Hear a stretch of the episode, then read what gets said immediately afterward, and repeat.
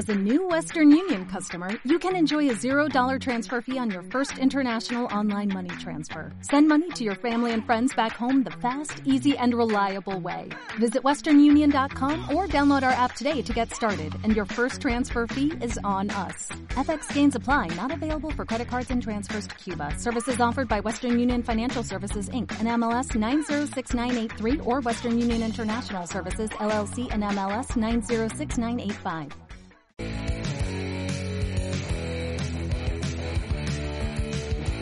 No puedo dejar el rock.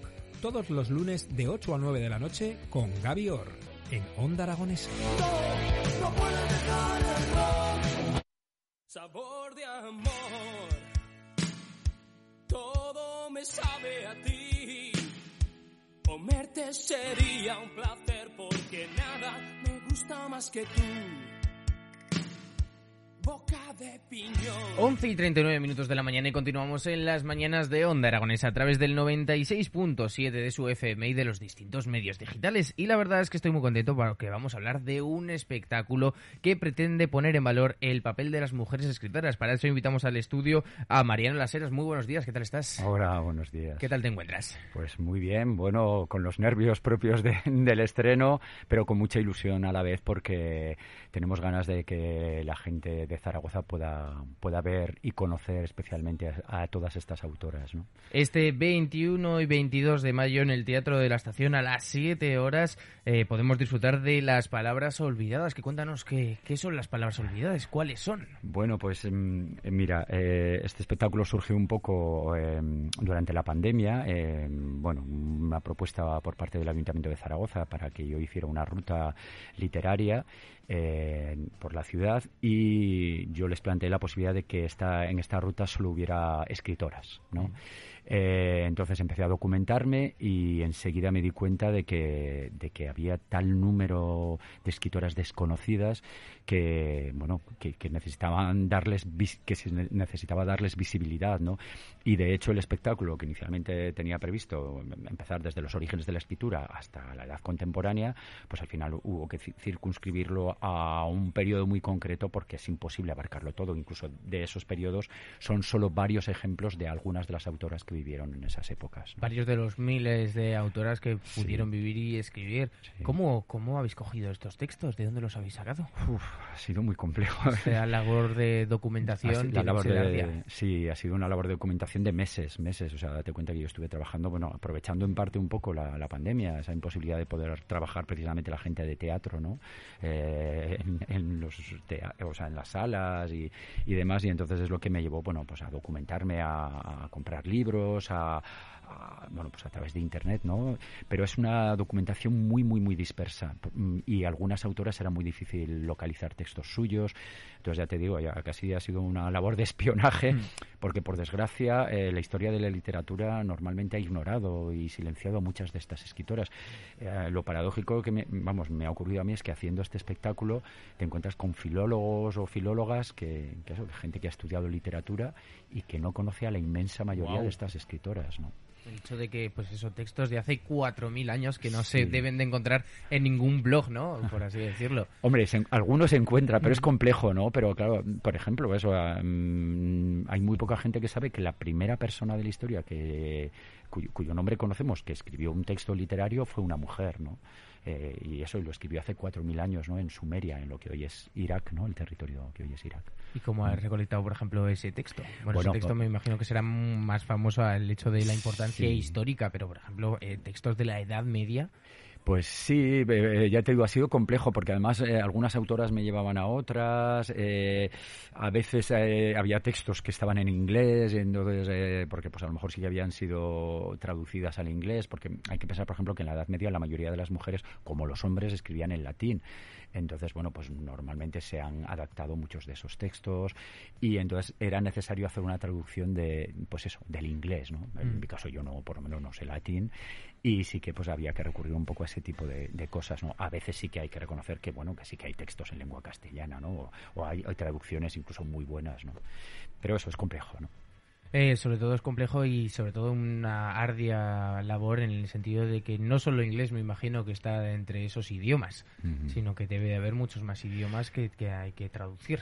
Claro, bueno, eh, por ejemplo, mm, eh, simplemente hay autoras, por ejemplo, eh, hispanas que vivieron en, en, en al Andalus, ¿no? En la, en la, Edad Media, ¿no? En la España andalusí, que pues cuyos textos están en árabe pero sí que hemos contado pues con, amigas que nos han traducido estos textos mm.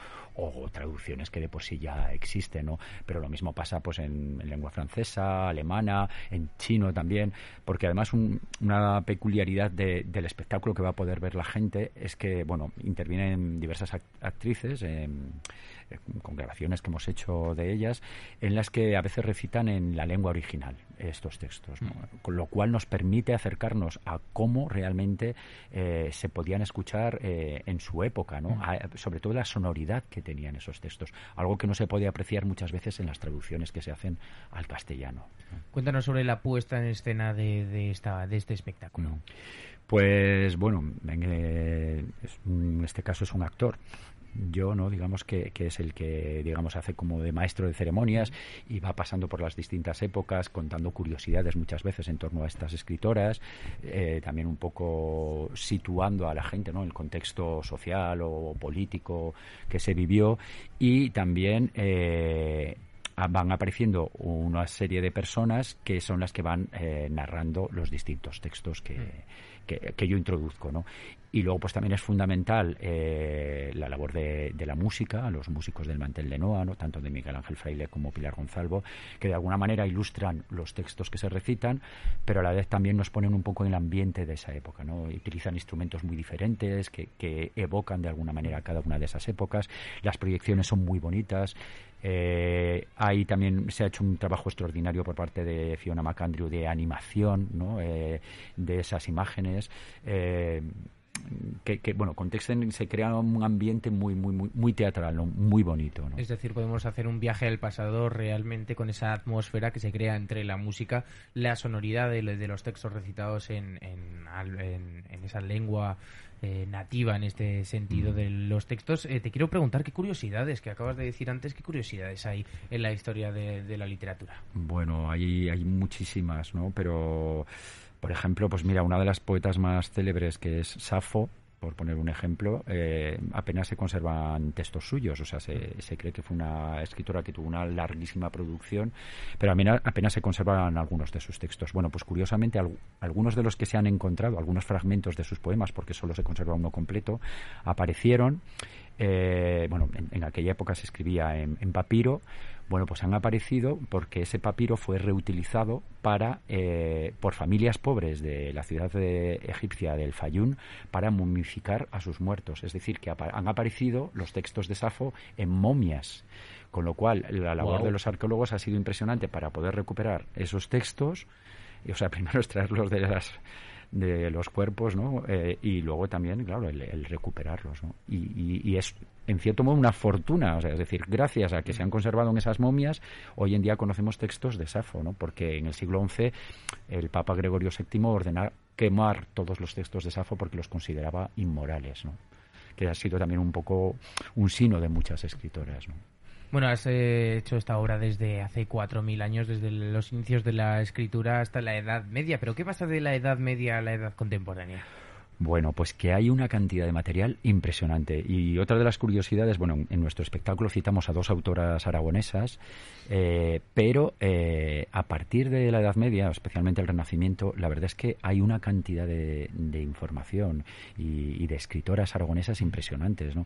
Y sobre todo, mm, bueno, mm, lo vimos imposible de abarcar todo porque es que en época contemporánea, además, afortunadamente contamos con un plantel de escritoras zaragozanas y aragonesas impresionante y con mucho renombre, no solo a nivel nacional. ¿no? Entonces, claro, era tan difícil que nuestra idea es hacer una segunda parte de este espectáculo en el que podamos hacer dos viajes en el tiempo primero dividir la historia entre el principio de la escritura y la edad media y luego hasta la contemporánea no sé cuál de los dos es más difícil tenéis eh, un reto por delante bastante duro eh, porque tenéis eh, la escasez, digamos, de, de esas escritoras de, de, esta primera etapa Mm. y, y la sobre, digamos, el sobrematerial que tenéis a partir de la Edad Media. Sí, a ver, eh, claro, mm, ha sido más difícil, eh, digamos, hasta finales de la Edad Media, porque a partir de ahora hay, o sea, a partir de ese momento hay mucha más información, ya es, mm, casi no se concibe el libro como tal, ¿no? Que Mm. antes no- los libros no eran como hoy los vemos, ¿no?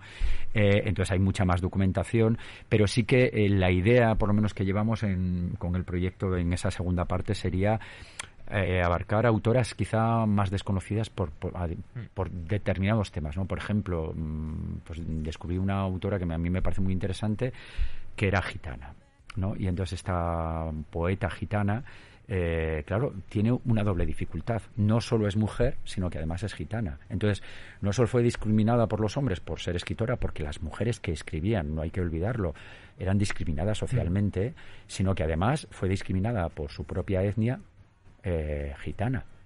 Entonces, claro, es un- tiene una doble discriminación, ¿no? Entonces, mm, a mí me parece también que eso es interesante, ¿no? Y poner en valor ese tipo de cosas, ¿no? Bueno, pues para darle visibilidad sobre todo a esta literatura femenina, no os podéis perder las palabras olvidadas en el Teatro de la Estación los días 21 y 22 a las 7 horas. Eh, Mariano, ¿por qué tenemos que ir a ver las palabras olvidadas? Bueno, porque yo creo que, como muy bien has dicho tú, va a ser un viaje a través del tiempo, ¿no? Y sobre todo que nos va a permitir, permitir conocer a muchas escritoras eh, fascinantes. eh, todas ellas tienen muchísimo interés, porque además la selección que hemos hecho ha tratado de mostrar su manera de ver la vida desde distintos puntos de vista, ¿no? Entonces yo creo que van a disfrutar mucho escuchando eh, las voces de las actrices, la música, mm, las imágenes.